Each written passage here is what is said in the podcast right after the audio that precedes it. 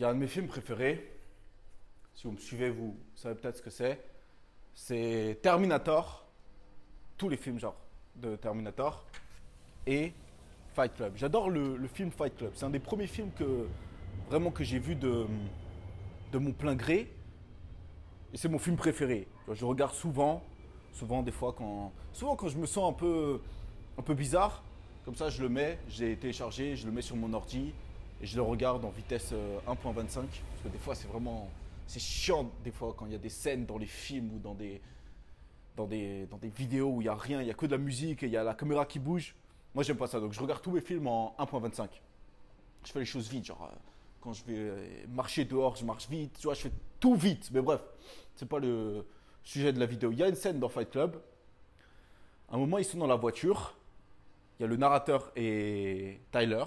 C'est un personnage du film, deux personnages du film. Et Tyler, il va faire cracher la voiture. Il y a une personne qui va faire cracher la voiture. Et le narrateur, là, tout d'un coup, il devient en stress. Tu vois, parce que il n'a pas envie de se cracher. Et t'as le donc Tyler, celui qui conduit la voiture, il lui dit un truc. Je vais le dire en anglais parce que ça va être plus impactant. Il lui dit Look at you, you're fucking pathetic. Pathétique. Always trying to control everything. C'est-à-dire, regarde-toi, t'es vraiment pathétique, t'essaies toujours de tout contrôler.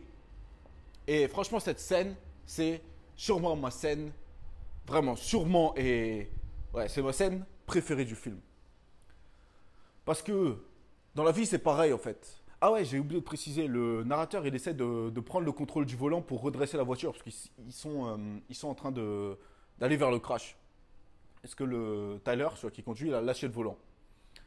Et c'est ça, beaucoup veulent tout contrôler, veulent que tout soit parfait, que toutes les actions soient faites de manière parfaite. Et si ça peut pas être parfait, ou si c'est pas parfait, ils le font pas, ou ils retardent l'action en attendant que ce soit parfait.